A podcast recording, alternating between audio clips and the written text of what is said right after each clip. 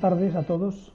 Hola, buenas tardes. Gracias Cristina, gracias Enrique, gracias Mercedes, que sois las personas que me habéis invitado ¿no? Sí. a dar esta pequeña charla. En principio habíamos pensado en un formato más universitario, con diapositivas, con dibujos, con... pero yo casi prefiero hacerlo de un modo más familiar, el trabajo que podamos hacer esta tarde o, o la charla que demos. ¿no? Más coloquial, menos científica y más próxima. ¿no? La, gran, la primera pregunta que os haréis, supongo que toda persona que, que, viene a una charla de sueños, es qué son los sueños o qué significan para mí los sueños. ¿no? Yo suelo abrir preguntando quién recuerda sus sueños en la sala. Yo. Yo. Algunos. Bueno, algunos, no. De manera habitual, casi todo el mundo o no. Yo no sueño nunca. Sí, sueño, pero no te acuerdas. Sueñas pero no te acuerdas. ¿Será eso? De, pero de pequeña. De joven te acordabas de los sueños o no? Sí. ¿Desde cuándo no te acuerdas? Uy, hace muchos años ya que no me acuerdo. Pero la joven sí que me acordaba. Sobre todo cuando me caía un pozo. Ese era un sueño, ese era un sueño repetitivo, el caerse a un pozo. Eso fue horrible. Luego trabajamos, si quieres, sobre el pozo. Si te apetece. Bueno, como vemos, casi todos nos acordamos de, de algún sueño. Todos soñamos todas las noches. Soñamos diversas veces. No, el, cerebro no es una máquina, entonces lo que se está investigando, lo que se está descubriendo por la neurociencia, sobre todo, que lleva trabajando unos 50 años, son las diferentes fases del sueño y qué zonas del cerebro se activan. Bien, la neurociencia no puede entrar en el relato del sueño porque no sabe lo que está soñando el soñante, lo que ve su cerebro y qué zonas están funcionando, ¿no? Pero lo que sí sabemos, gracias a la neurociencia, es que aproximadamente el sueño se divide en cuatro o cinco fases de sueño a lo largo de la noche, bien, y que durante al menos cuatro o cinco ocasiones entramos en lo que llaman movimiento de ojos rápidos debajo de los párpados, que los norteamericanos llamaron REM, sueños REM o zona del sueño REM. En la zona del sueño REM, ¿qué ocurre? Que en la zona del sueño REM me refiero a la zona del sueño donde estamos metidos en un sueño de lleno, ¿bien? Un sueño de lleno, es decir, donde puede ocurrir prácticamente cualquier cosa, donde el espacio y el tiempo tienen otra dimensión, correcto, donde no funciona la lógica de la cabeza y donde a veces nos parece que lo que estamos viviendo es más real que la propia realidad. ¿Alguien ha tenido esta sensación alguna vez? Sí. Te despiertas y dices, pero una mentira, pero ¿cómo puede? A ver, a ver, voy a tocar a ver si, si estaba soñando o no estaba soñando, porque entonces decía que la neurociencia ha observado que durante esta fase hay zonas del cerebro que se activan y hay zonas que están, vamos a decirlo, dormidas. ¿Qué zonas están dormidas del cerebro cuando estamos soñando a pleno rendimiento o en fase REM? ¿Qué se nos ocurre? Pues la zona del cerebro que está relacionada con el juicio lógico. Evidentemente en los, en los sueños no percibimos un orden lógico, ni las cosas suceden con lógica. Podemos soñar, podemos bajar a un pozo y aquí estás, te has caído cuántas veces al pozo.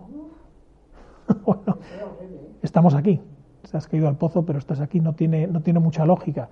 Podemos participar en un asesinato, a lo mejor nuestra pareja nos ha traicionado y no es así, a lo mejor podemos volar, cosas que están fuera de la lógica. Sin embargo, ¿qué zonas del cerebro están activas? La de la memoria. Los sueños lo que hacen es combinar recuerdos. Como una vieja máquina de cine, ta, ta, ta, ta, ta, va emitiendo imágenes o sensaciones. En el caso de los ciegos, los sueños son distintos en los ciegos de origen. Los ciegos sobrevenidos tienen todavía un recuerdo de imágenes. Bien. Entonces la memoria está funcionando, está funcionando la amígdala, fundamental, porque eso significa que están funcionando las emociones y concretamente la zona del cerebro que manda o que comanda, mejor dicho, sobre el miedo. Por eso muchos sueños acaban en pesadillas. ¿Quién ha tenido pesadillas de los presentes? Yo creo que prácticamente todo el mundo tiene pesadillas, ¿no? Y en la infancia más. sí. Y a- En la infancia sí, de, de adulto no. de adulto las has ido perdiendo. Sí, más que de, de adolescente. O sea, he tenido pesadillas de pequeñito y tenía siempre, no el pozo, pero tenía las mías. Tenía Las tuyas pesadillas propias, ¿no? de, de correr por un edificio en ruinas y caer siempre por un agujero. Y era todas las noches, hasta que aprendí a caer por el agujero y una vez que caía, pues ya no me estampaba y, y entonces rodaba. Y luego una de que era una bola gigante, estaba tumbado y venía una bola que me aplastaba de los pies y se quedaba así, y entonces no me podía mover. era- Madre mía, sueño de inmovilidad. Como veis por lo que cuenta Enrique, las pesadillas tienen la función de integrar, de integrar cosas que nos están sucediendo. Luego vamos a ver lo que son los sueños y lo vamos a entender bien. Mm, ¿Qué otras zonas están funcionando en el cerebro? Hemos dicho las emociones, fundamentalmente ligadas al miedo, a los traumas, amígdala, la memoria, el campo visual. Cuando soñamos vemos de todo. Aquellas tonterías que se decían, los hombres sueñan en blanco y negro. Y si sueñas en color, sospechoso. No. Todo el mundo sueña colores o simplemente sueña con un olor o con un matiz o con un ambiente. Muchas veces simplemente se sueña con una presencia, correcto, o con una sensación, el miedo o la alegría. Eso puede constituir un sueño, incluso un olor. Bien, pero el campo visual está abierto. Por eso se producen estas imágenes que nuestro cerebro de algún modo va ordenando y a las que vamos dando un sentido.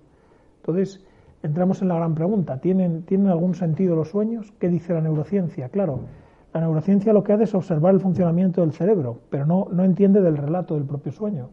Es decir, si nosotros coloreamos diferentes zonas del cerebro y vemos que unas funcionan y otras no, tendremos mucha información. Una información a la que no pudo acceder Freud, que es un poco el padre de la interpretación de los sueños contemporánea.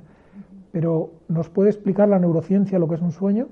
Por sí sola no. Es interesante tener la neurociencia, pero también es interesante conocer el relato de los sueños, que es el campo en el que desde la Fundación Sencillo, donde yo me formé, estamos especializados. Bien. Estaba diciendo, los sueños tienen un relato propio. Los sueños tienen un sentido, vuelvo a repetir la palabra. ¿Quién piensa que tienen sentido los sueños y quién piensa que son totalmente aleatorios? Yo pienso que tienen sentido. ¿Cuál es tu nombre? Madalena. Madalena piensa que tienen sentido. Sí, yo he tenido tres sueños repetitivos en mi vida y yo creo que, vamos, he encontrado un poco el sentido. Yo de pequeña siempre soñaba en una sala grande, con el suelo era blanco y negro, muchas fuentes, todo el mundo vestido de blanco, yo de blanco y, bueno, era precioso. Todo blanco. Creo que no me importa recordarlo toda la vida porque es un sueño bonito. Y yo le da un sentido en que quizás estaba buscando lo que a lo mejor ahora ya he encontrado. Seguramente. Eh, luego el otro es en que se me subo en un ascensor y en el noveno piso el ascensor sale de sale del espacio y yo al final acabo en un, como en un tobogán y en un parque con niños. Sueño de sublimación. Bueno, pensamos. Hay otro que sueño que siempre me persigue en una casa, en una plazuela con, con una fuente muy grande y yo voy corriendo, corriendo, pero nunca me pillan. Nunca te pillan. Bueno, tienes la suerte. Mm, La neurociencia no ha hecho, porque la neurociencia de lo que se encarga es de, de tratar de comprobar empíricamente qué pasa en nuestra cabeza. Empíricamente significa pudiéndolo probar científicamente. Pero claro, los sueños no pesan, los sueños no se miden, los sueños no tienen olor, no son matéricos, son energía sutil. Por tanto, la neurociencia no puede hablar de algo que no sea material, ¿no? sino de lo que ve en el funcionamiento del cerebro. Sin embargo, se han hecho diversos experimentos por parte de neurocientíficos, uno muy conocido como el experimento de Seligman, que él proyecta en una pared una serie de luces con una serie de músicas, de manera aleatoria, es decir, sin orden. Imaginaos que esto fuera una pared de una discoteca, se empezaron a encender luces y a sonar músicas. Lo que se ha demostrado es que nuestro cerebro, si lo pudiéramos hacer aquí esta tarde, no tenemos el ordenador, pero nuestro cerebro tiende a dar una explicación a ese orden caótico de cosas. Es decir, cuando nos ponen esta grabación varias veces, pensamos que tiene un sentido y que tiene un orden. ¿Bien? Es decir, somos los seres humanos, damos, tratamos de dar sentido a las cosas, tratamos de ordenar los pensamientos y tratamos de ordenar lo que vemos en los sueños. Para cierta corriente los neurocientíficos, los sueños son todos aleatorios. Los sueños no tienen ningún sentido, no tienen nada que decirnos, sino que simplemente están respondiendo a la actividad cerebral en reposo. Una especie de reseteo, ahora que se emplea tanto el, lenguaje de los ordenadores, una especie de reseteo del disco duro que sería nuestra cabeza.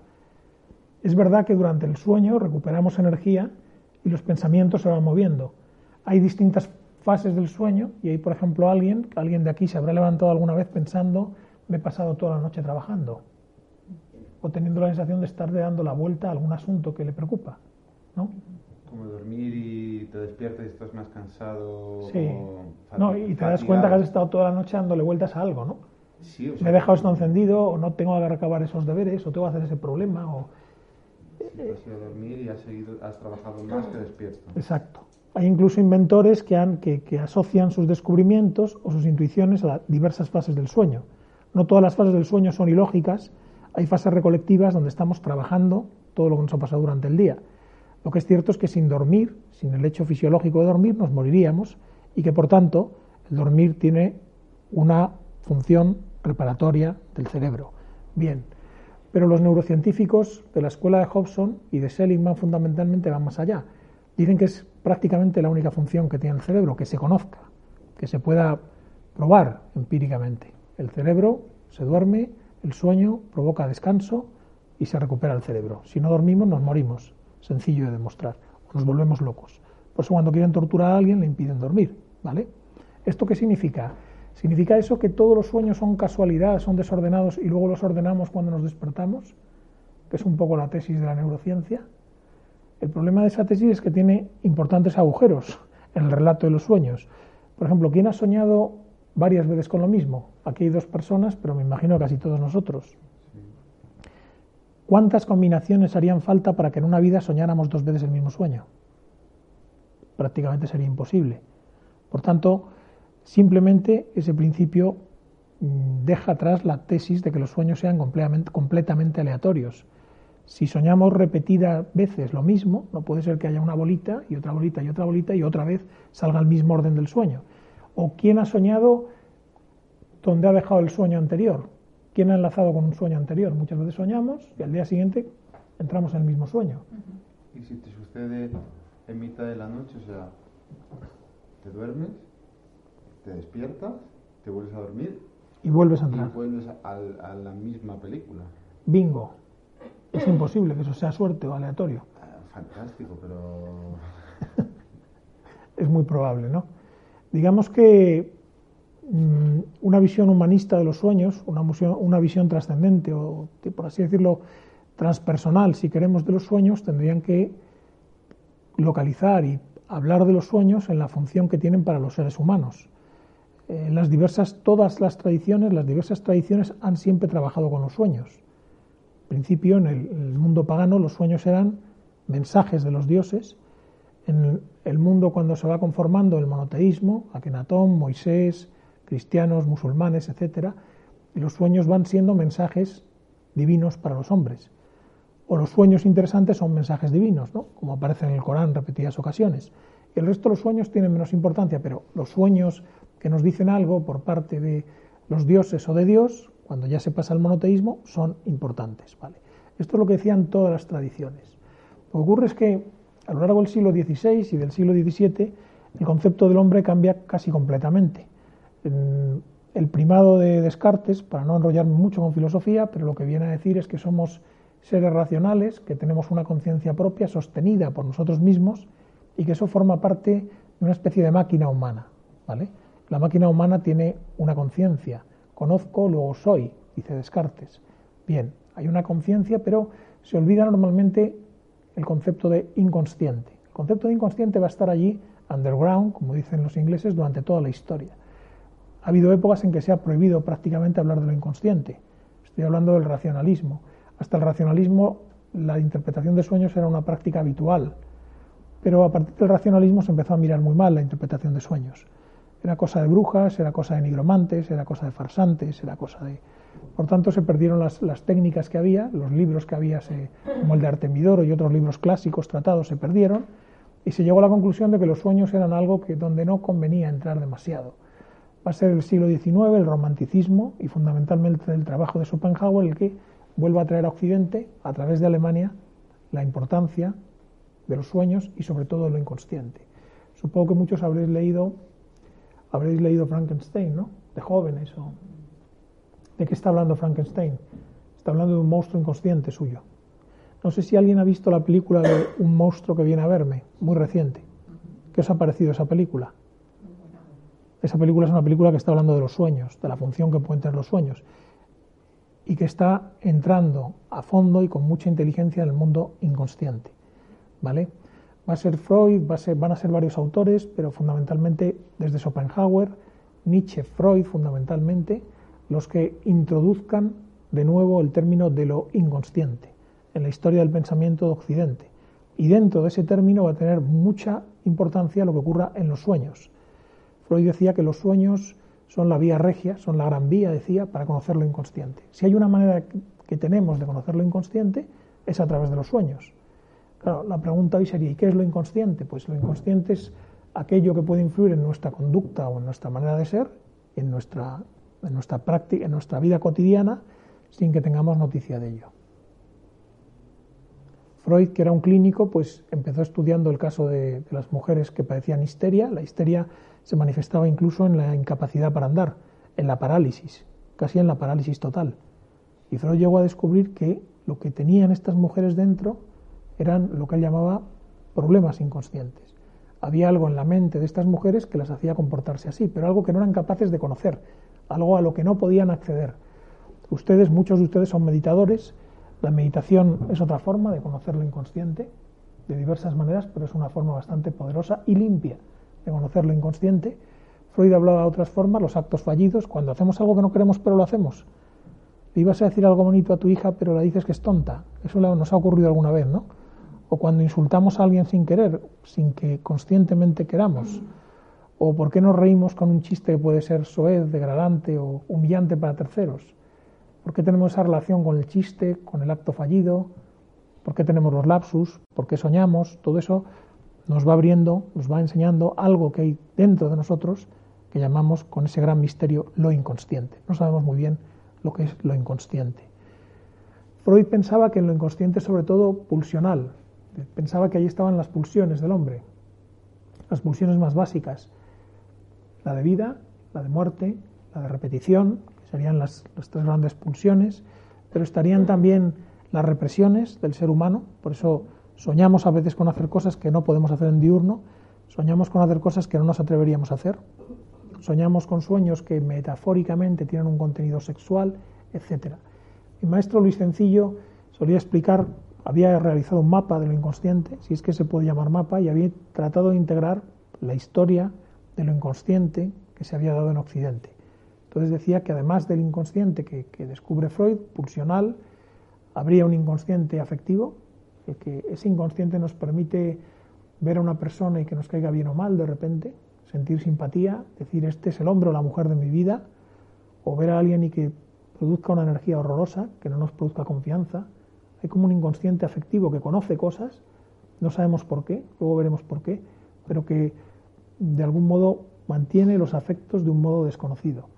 Luego hablaba de un, tercer inconsciente que no sería tanto un lugar como lo que él decía una, una máquina inconsciente, la que produce los sueños y el lenguaje, hablaba de lo inconsciente sémico. ¿Cómo soñamos? Vamos a ir entrando un poco en materia. Soñamos a través de imágenes o sensaciones. ¿De dónde salen estas imágenes y estas sensaciones? ¿A alguien se le ocurre? De la vida cotidiana. De la vida cotidiana. Hay quien piensa que de otras vidas también, pero por lo que sabemos de la vida cotidiana.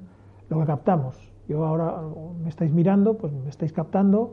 A lo mejor alguien no se ha fijado en que aquí hay un cablecito que lleva un micrófono o en que llevo unos zapatos marrones, pero está captando, todo, todos estamos captando de dos maneras, consciente, quien me está escuchando, quien me está siguiendo, inconsciente, como yo puedo estar captando sin fijarme muy bien en el color de la hebilla de este señor, ¿no? No me he fijado, pero lo he visto, pero no lo he mirado. Eso es una captación inconsciente. ¿Qué, ¿Qué es lo que captamos? ¿Cuáles son los materiales que van a alimentar a los sueños? No solo las visiones o las imágenes eidéticas, sino los olores, que van a la parte más profunda del cerebro, los sonidos, los captamos, las sensaciones que pueden ser inconscientes, lo que captamos inconscientemente, porque no nos fijamos en ello, pero nos está entrando, aquello de la publicidad subliminal, lo recuerdan, el anuncio de Coca-Cola que salía en la película de King Kong, que también estamos captando eso. Y estamos captando a niveles sutiles, estamos captando también energías y estamos captando presencias, estamos captando aunque no tengamos conciencia de ello, estamos captando muchas cosas. ¿Hay algo dentro de nosotros que no captemos? También. Freud lo llamaba, aunque luego el invento se lo, se lo apropió Jung, pero lo llamaba la filogénesis de la ontogénesis. O sea, algo así como lo que por especie nos pertenece. Una cosa un poco rara. Ya el término raro, pero nos, nos correspondería algo como especie por el hecho de pertenecer a la misma y tener una cadena de ADN o tener una cadena de memoria humana. Parece que sí que tenemos algo dentro de nosotros que de algún modo está formado por lo que Jung llamaba arquetipos colectivos o inconsciente colectivo. Bien, esto está dentro de nosotros también. El cuarto inconsciente del que quería hablar, aparte del sémico, el pulsional, el emocional o el afectivo, está el inconsciente colectivo, el inconsciente radical. Eh, Luis Sencillo difería un poco de esta noción, decía que lo inconsciente no se debe llamar colectivo porque cada persona filtra personalmente sus propios símbolos. Voy a poner un ejemplo. ¿Quién ha soñado con un caballo recientemente? Con un coche, con un coche. Si estuviéramos en Grecia preguntaríamos por un caballo, pero Artemidoro siempre habla de los sueños a caballo de su gente. Pero ¿quién ha soñado con el coche? Con que le pase algo en el coche. Mercedes. Habría que ver quién no tiene frenos. Luego vamos a entrar un poco. Vale, el, el coche es un símbolo, no me atrevo a decir universal, pero bueno, global, sí. Creo que, creo que todo el mundo sabe lo que es un coche en el planeta Tierra, salvo algunas tribus que tienen la suerte de no tener acceso a los coches, pero todos sabemos lo que es un coche. Pero el coche para cada uno significa una cosa distinta, ¿vale? Claro, no podemos decir que hay un arquetipo coche, pero sí podemos decir que el concepto es difícil de arquetipo, pero sí podemos decir que hay arquetipos que se repiten en los sueños. El nacimiento, el niño, las serpientes que aparecen, el héroe, todo esto son maneras de pensar que pertenecen al colectivo y que, de acuerdo con Freud, que no se mete ahí porque no le interesó, o de acuerdo con Jung, eh, estaríamos heredando por pertenecer a la especie. Eso también estaría dentro de nosotros. Cuando digo dentro de nosotros, ¿dónde digo? Pues hablo de aquello a lo que de manera normal no podemos acceder porque mediante el olvido o la represión involuntaria, atención al término represión, no reprimir con una porra, sino olvidar o por la propia conciencia olvidarse de algo que forma parte de uno, va pasando a la memoria, las memorias profundas, a lo inconsciente, que no sabemos muy bien dónde está, esto no lo saben ni los neurocientíficos. El cerebro del ser humano es complejísimo, la ciencia todavía está muy lejos de entender lo que ocurre, ¿no? Pero lo cierto es que tenemos dentro algo inconsciente, ¿bien? ¿Cómo se manifiesta a través de los sueños lo inconsciente? ¿Cómo, cómo utiliza esa gran vía que decía Freud? o cómo nos permiten integrarnos, como decía Fitzgerald. ¿Cómo, cómo, ¿De dónde sale esto? ¿De qué manera sale? ¿Cómo se hacen los sueños? Muy sencillo decía, es muy parecido a cómo se escriben los poemas, con imágenes. ¿Alguien ha hecho escritura automática? ¿O se ha dejado inspirar con un papel vacío y un lapicero? Bastantes veces, ¿no? Es una práctica habitual. ¿O meditando alguien, alguien ha tenido una afluencia de imágenes? Lógicamente todos, ¿no? Pues de un modo así funcionan los sueños pasa es que esas imágenes luego van tomando una trama y tienen un significado para nosotros. Que a veces en la meditación sí, a veces en la meditación no. De hecho, los grandes meditadores mmm, pasan gran parte de la noche en vigilia. Quiero decir, los grandes meditadores ya tienen un control sobre sus sueños, un control importante. No significa esto manipular los sueños, como ha hecho la escuela de Castaneda, etcétera, ¿no? que de lo que ha partido es de, provocar sueños lúcidos y manipular lo que soñamos. Esto en realidad no tiene mucho interés desde el punto de vista de autoconocimiento, porque si lo inconsciente nos está diciendo cosas nuestras que no conocemos, buena gana tenemos de darle órdenes a lo inconsciente. Lo inconsciente, si ustedes han hecho hipnosis, descubrirán que tiene alguna capa, por decirlo de un modo, estos términos no son correctos, pero para entendernos, como una cebolla llena de capas, y en alguna de ellas lo inconsciente obedece casi como si fuera un caniche. Si nosotros acudimos a la hipnosis, podemos descubrir esto, a ciertos tipos de hipnosis. Hay muchos tipos de hipnosis, pero también los sueños nosotros podemos aprender a manipularlos, claro que sí. Podemos aprender a manipularlos y a movernos por ellos y a llevarlos donde queremos. Pero el asunto es qué interés tiene. Y salvo en casos muy concretos y muy específicos clínicos, no tiene gran interés, porque en realidad, ¿qué son los sueños? El, Talmud decía que los sueños son cartas que nos llegan y que si no interpretamos se quedan sin abrir. ¿Quién escribe esas cartas? Algo parecido al sí mismo. En la antigüedad clásica pensamos que esas cartas eran obra de Dios o de los dioses. A través de la obra de Freud, fundamentalmente en torno al 1900, empezamos a pensar que, a sospechar que son cosas nuestras. Y luego Jung va a decir, son nuestras, pero son de todos y además pueden ser de otras instancias. Y ahí es donde nos hemos quedado. Es como si partes profundas nuestras nos dijeran cosas, nos enviaran cartas durante la noche, nos dijeran cosas a través de los sueños. Con lo cual, los sueños forman parte de un diálogo con nosotros mismos, con el sí mismo, y de un diálogo que tiene la, la grandeza de poder romper la diferencia radical que se ha establecido entre consciente e inconsciente. Y la pregunta es, ¿y para qué queremos nosotros conocer lo inconsciente? Bueno, porque nos va a hacer más completos, nos va a hacer más completos y nos va a permitir situarnos en la existencia. Los sueños, de algún modo, nos están diciendo algo de un modo metafórico, empleando metáforas, vuelvo al símil del poema, ¿cómo se expresan los sueños? Pues se expresan con metáforas, metáforas y metonimias. ¿Os acordáis de estos dos términos de la escuela, no? Lacan dice la metáfora y la metonimia. La metáfora, todos sabemos lo que es, la metonimia también. ¿Y por qué no hablan los sueños directamente? A veces hablan directamente, pero muchas veces vienen como, como disfrazados, como vestidos de otra cosa. Por ejemplo, nos caemos a un pozo, cuando no nos estamos cayendo a un pozo, pero la metáfora es que nos caemos a un pozo. Luego, ¿de qué otra manera nos hablan los sueños? Nos hablan condensando información, no hay tiempo, no hay sensación de tiempo en lo inconsciente ni de espacio. Entonces condensan información.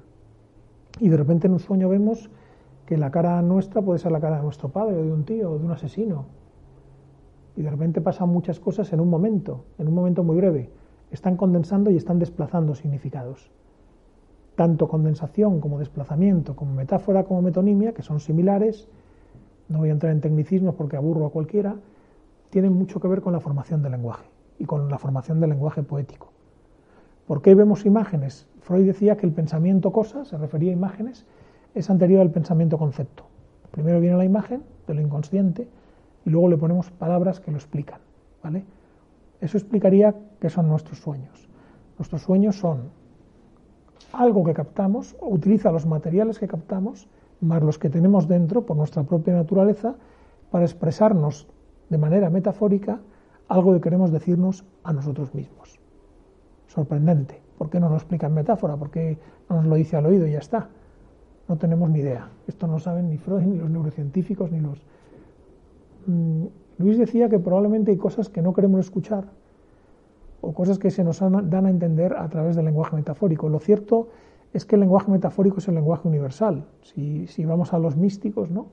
Místicos místico más cercano, místico murciano, Ibn al-Arabi, por ejemplo.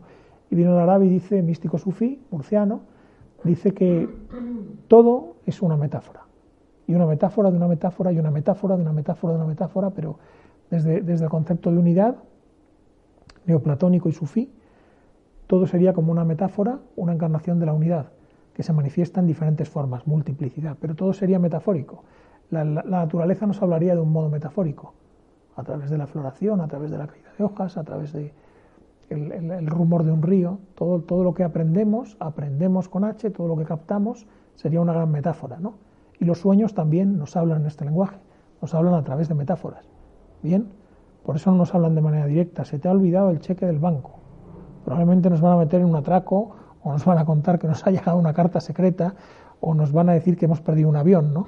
Pero no nos van a decir que se nos ha olvidado todos los sueños no son iguales, como hay diferentes fases del sueño en la noche, como hay cuatro fases del sueño en la noche, y sueños que son más recolectivos, sueños que son más racionales, sueños que simplemente son obsesiones y pensamientos que tenemos sobre nuestra vida, y sueños que son lo que llamamos sueños REM, sueños con toda la, capacidad de definirse como sueños. ¿no? Vale, entonces yo no quiero aburriros más, ahora si queréis vamos a trabajar un poco algún sueño, bien, con forma de taller, si hay alguien voluntario. Lo que tengo son una variedad, una variedad de sueños muy dispar, pero, pero recuerdo. O sea, de hecho empecé a notarme en una agendita cuando, cuando me despertaba, antes de espabilarme, ahí en ese estado, empezar a descubrir todo lo que recordaba. Pero no se me repiten. Entonces tengo sueños de todo tipo, o sea, tengo incluso una misma noche puedo soñar diferentes tipos. Entonces, lo, último que, que, soñé así muy intenso era que estaba como en una guerra, con armamento y moviéndome, y de ahí pasé a una secuencia que se me quedó grabada porque hubo un momento en el que tuve que tomar una, una decisión muy consciente. Dentro del sueño. Dentro del sueño, que se me quedó ahí grabada. Entonces, yo volvía con una mochila a mi casa y me seguían dos como que, querían hacer algo. Entonces justo cuando yo entrar en el portal, de repente ellos entran así para forcejear y entonces la puerta se queda a mitad abierta y yo en ese momento digo, los dejo entrar. Y llevaba la mochila el ordenador y era, era muy claro, ¿no? Entonces cuando de repente ellos dos entran y yo los tengo de frente, hay un momento donde digo, los tengo que enfrentar. Entonces en ese momento digo, los enfrento con, con violencia o los enfrento de otra forma, ¿no? Entonces, en ese instante, de repente estoy en el portal de casa de mi, de mi madre, que solo tiene una puerta de entrada, ¿no? Y cojo, en ese momento me voy a, a- ponerme muy violento con ellos, cojo, me quito la mochila y la tiro al fondo. Entonces, ellos de repente pasan, yo salgo del portal y les encierro dentro. Y llamo a mi casa, al teléfono y digo a mi madre, mamá, hay unos tíos en el portal, llama a la policía. Y en ese momento me desperté. Pero lo que me sucedió es que durante ese sueño, yo no sé qué me pasó, si tuve un momento de estar consciente, yo notaba físicamente algo que me subía de la parte baja de la espalda hacia arriba. Y cuando me desperté, o sea, apenas hice eso, yo me desperté y noté como algo que me subía de abajo. ¿Pero algo como energía o como Un- frío o como...? una algo, algo calor. O sea, era de, hacia la cabeza. ¿no? Y me quedé ahí como que toma decisiones así rápido en un sueño, ¿no? y me quedé así. Ahora bien, el despertar de la kundalini casi, como en el sueño. sí, algo así, algo como, como decir, ¿Tú, ¿Tú vives, esta casa de tu madre, tú vives en esta casa o no? no. Voy, voy a su casa en épocas cuando tengo ganas de mimos y entonces me voy a verla. Ella Bueno, me dice, tenemos- no vengas aquí, aquí yo, quiero estar sola, que ya lleváis muchos años. Entonces hay épocas que sí que voy a su casa. Que tenemos y, el- estoy, y tengo esa parte idílica me queda ahí unos días con ella. y O sea que es como un refugio. es un refugio. Es un refugio para ti. Claro. Refugio para tu alma, vas a buscar la casa de mamá y ahí te cuidan. Estamos con los cuidados sí, siempre. Sí, estoy ahí súper cuidado. Vale, ¿y quién crees que son esos dos que se te cuelan detrás? No lo sé. Estaba pensando, de forma como asociación, por lo que has dicho, cuando era pequeño, estuve ahorrando mucho para comprarme unas zapatillas. Y el día que fui a la tienda a comprarme las zapatillas, me robaron en la puerta. Y me quedé como, "Me han robado". me quitaron todo, ahorré un montón y tal, y eran unas de marca y tal, que... y me robaron. Y fue una sensación de, de rabia y de ira y de impotencia. Que puede ser el material diurno, que, igual ser que él está me- utilizando la me visión acaba- de la me culebra. estaba y- contando, digo, ¿cuándo me ha pasado eso?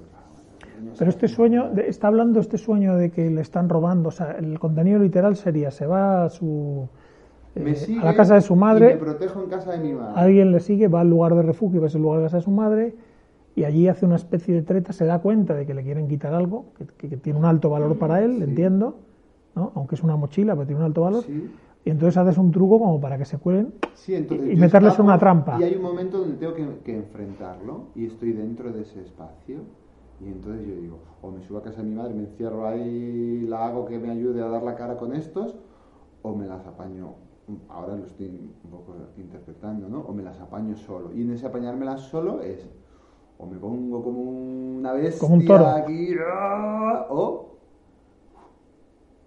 algo que no tenga una confrontación tan fuerte. Y entonces eso se me ha quedado ahí y de hecho bueno, me ha salido. Vale, ¿quiénes, quiénes, ¿quiénes son esas personas que te van a robar, tú crees?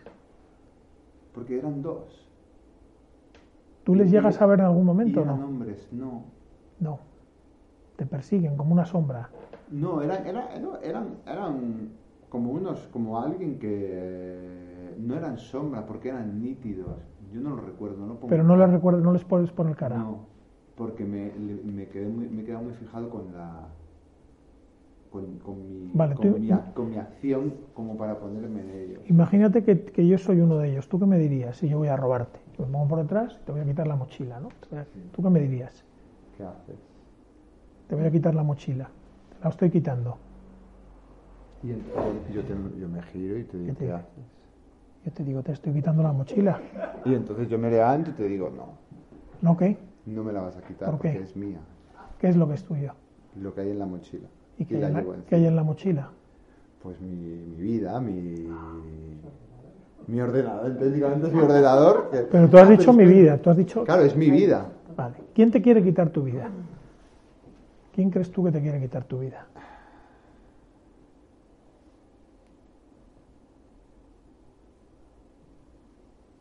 Mi vida, igual mi pareja siento que me quiere quitar mi vida. ¿Tu pareja? Sí. Piensa, pi- piensa en clave personal. ¿Qué partes de ti mismo te quieren quitar tu vida? Porque cuando suelen aparecer caras que no vemos o son sombras nuestras, son partes nuestras. Son partes nuestras. ¿Hay una parte de ti que no te deja vivir como quieres o dos? Sí, es posible. ¿Cuáles son? Eh, como par... eh, vale, pero... Partes de tu personalidad que crees que... Sí, partes de mi personalidad que me impiden a lo mejor eh, tener una vida más expansiva, más... Pues hay una parte de, de buena, no sé si de buena educación, de, de niño, de, del niño bueno que se comporta en base a cómo tienen que ser las cosas. Pero esa misma parte niño bueno es la que hace el truco para encerrarles. No se pelea con ellos, sino que... Pero al final es la misma, es una parte que busca Una solución. una solución, una treta, que busca tretas para, para llevárselos. ¿Y qué, qué te puede robar el niño bueno? De tu mochila. El niño bueno de la mochila.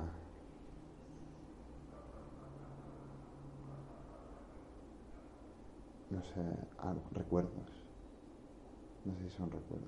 O, O instintos, o Inst- o- ser natural, algo así. Sí, al- algo. ¿Cómo es esa mochila? Que llevo. Imagínate, imagínate que tú eres esa mochila.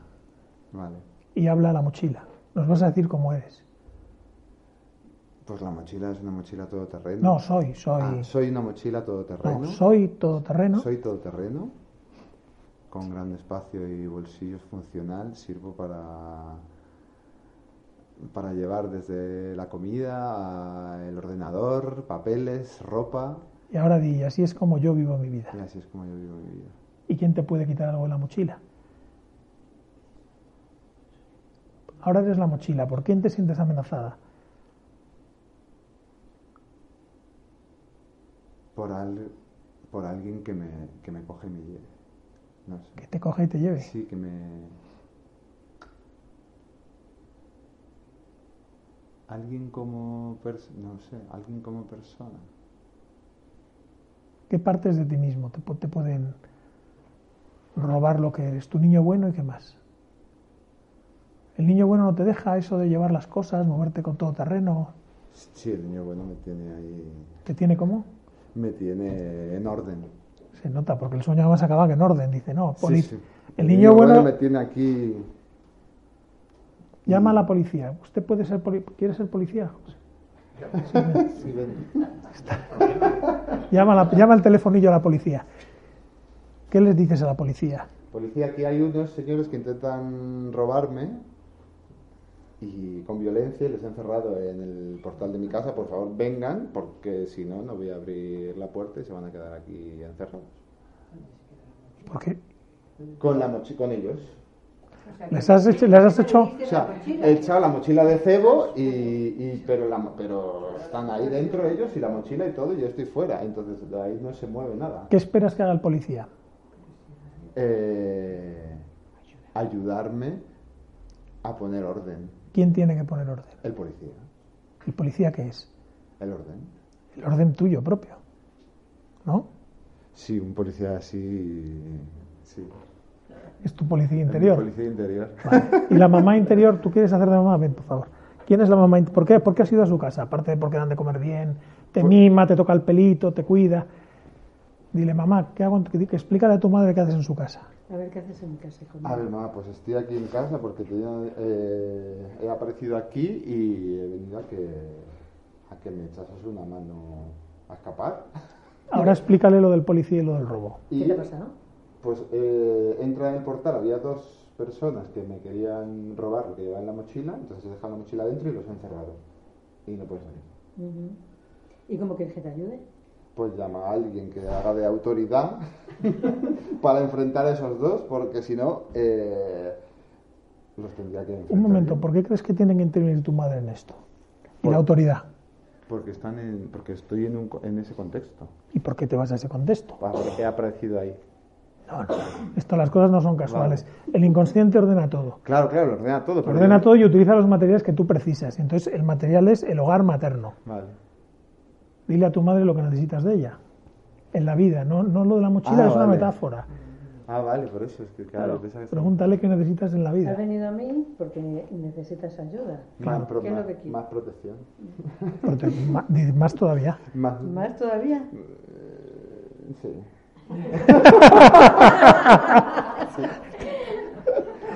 No, ¿Te puede ayudar? ¿Y de quién te tiene que ayudar? ¿Quiénes son los señores que te quieren robar la mochila? ¿Estás seguro que son niños buenos o son tus niños malos y es el niño bueno el que pone orden? Igual, seguramente serán los niños malos. Claro, los niños buenos no roban mochilas normalmente. ¿Cuáles son tus niños malos? ¿Tú por, por qué te consideras un niño bueno? Es bueno, ¿eh? Esa es la pregunta. Vale, la pregunta. Yo me, considero, Porque la verdad es que eres un, buen, un bueno, pero ¿por qué te consideras un niño bueno? yo me considero un niño bueno eh, porque me lo han dicho siempre. ¿Quién? Mi madre. Díselo. Bueno, yo te considero un niño bueno porque eres muy obediente, porque, dices- porque Sí. haces lo que yo te digo. ¿Pero te daba la orden? ¿Te decía tienes que ser un niño bueno? No, No, te decía que eras un niño bueno. sí. Y eso te otorgaba ciertos privilegios frente al resto de hermanos. Muchísimo, claro. ¿Qué morro tienes? Si no, si no, no lo haces por- eh, de, de por sí. o sea, es un intercambio de...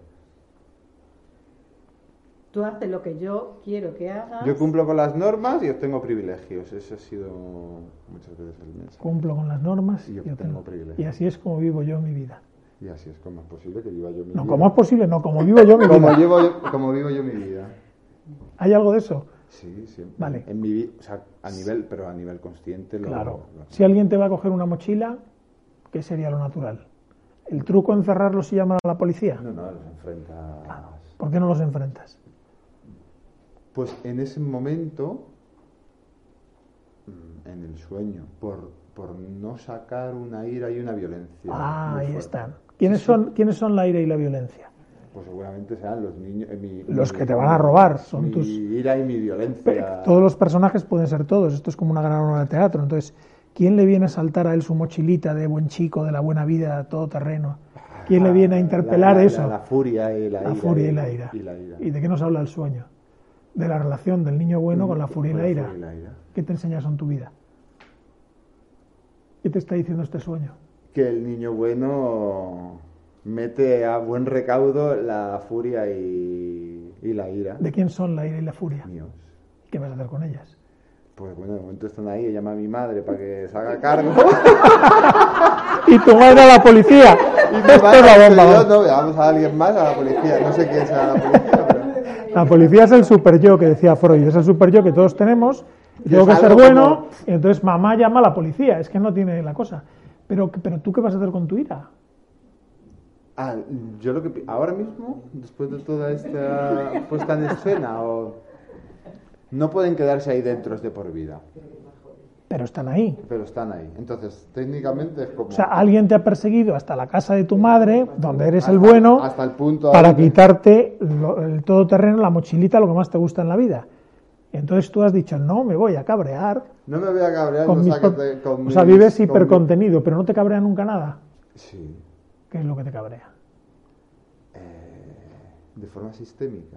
Ay, qué pregunta, de forma sistémica. Claro, no, pero claro, que te cabrea. Tengo, hace mucho que no tengo arrebatos, pero a veces me arrebatos. ¡Ah, no, no, ¿qué pasa? Pero son situaciones que, que, que salen así de improviso, así algo que diga que me cabrea. En ese sentido creo que tengo mucha contención Sí. de... El sueño va de contención, tienes una gran Una contención. gran contención, sí, sí, soy de eso, lo sé. Gran pero por debajo hay cosas. Sí, claro, pues todo lo que está, todo lo que está dentro de, de- del portal. de ¿En qué, en qué Y- con del portal de tu madre? El portal de mi madre, qué bueno. Hay que ver la madre como es, ¿eh? Mi madre. eh, ¿Y tu ama- padre dónde está? Mi padre no está. En el sueño no está. No está. ¿Y en la vida? Tampoco. Murió. Sí. Te ha criado tu madre. Sí, bueno, en- hasta una determinada edad me ha criado mi madre y después me ha criado mi padre. Y luego murió tu padre. Y luego murió. Pero tú quieres volver a casa de mamá, ¿no? Y yo siempre estoy ahí con. Chupando del bote, ¿no? Vale, ¿qué, qué podemos decir de estas emociones que tú, no que tú no acabas de reconocer como tuyas? ¿O si reconoces que también te gustaría robarte la mochila? Que hay algo en ti que no... No entiendo. O sea, cuando hay partes de un sueño que no reconoces como tuyas, Las tienes. es porque te están diciendo algo esas partes. Sí, sí, te están diciendo. Aquí estamos. Que te puedes cabrear, O sea, Que puede ser un pequeño delincuente. est- Estamos aquí y, y no reniegues de. No reniegues de no nosotros. reniegues de nosotros que te quitamos la mochila. claro, Para mí tiene todo el sentido. claro. También hay mucha información que me acaba de venir que me robaron el ordenador, Es material diurno, pero que, que sigue siendo como algo ma- material diurno, y yo hice uso de la ley y todo eso, y sin tenerme que mover, me lo, te lo trajeron. me lo trajeron. Así fue muy- pero- Tuviste suerte. Pero lo que te, te- a Sí. lo mejor tiene que ver este sueño con el natural, No, no, o sea, con el natural cabreo que te puede producir que te roben un Sí, sí, ordenador. claro, yo no me claro, lo, lo- lo- lo estoy lo estoy exponiendo. Yo estuve muy contenido porque estuve a esto de, de- Grita, grita. ¡Ah! De No, de verdad, grita de verdad. ¡Ah! Más. ¡Ah! Estuve a punto de, de- de- de montar un follón porque me robaron un sitio que es eh, lo más eh, absurdo, o sea, que nos podrían robar a todos y que nunca me lo habría imaginado que me pudiesen robar. En el, el control de maletas del aeropuerto. Bueno, es que hay mucho chorizo. Pero ahí tienes que echar todo y entrarte sin nada y de repente dices, "Ay, te roban aquí. Pero tú volviste a obedecer, ¿no? Y yo cogí y busqué a la ley y dije, "Ah, ¿dónde estaba la traiga?". Otra vez buscando a la policía. Es que es alucinante. Sí, sí, no, claro, claro. El buen ci- el ciudadano ideal. ¿Y no te cabreaste? Y no me cabré, me quedé ahí. pum. Y el- la policía fue súper amable y todo súper bien. Y antes de que cogiera mi avión, o sea, me resolvieron todo en media hora. Vale, ¿cómo acabarías el sueño? Ya puedes, puedes sentarte, gracias. Podéis sentaros.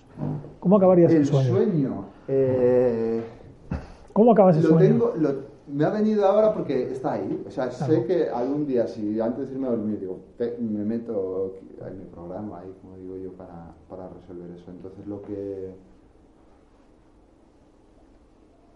Lo que estoy pensando ahora es como me gustaría acabar el sueño es esas tres partes, esos dos que vienen a por la mochila y, y el niño que sale los encierra, deberían disfrutar de la mochila los tres.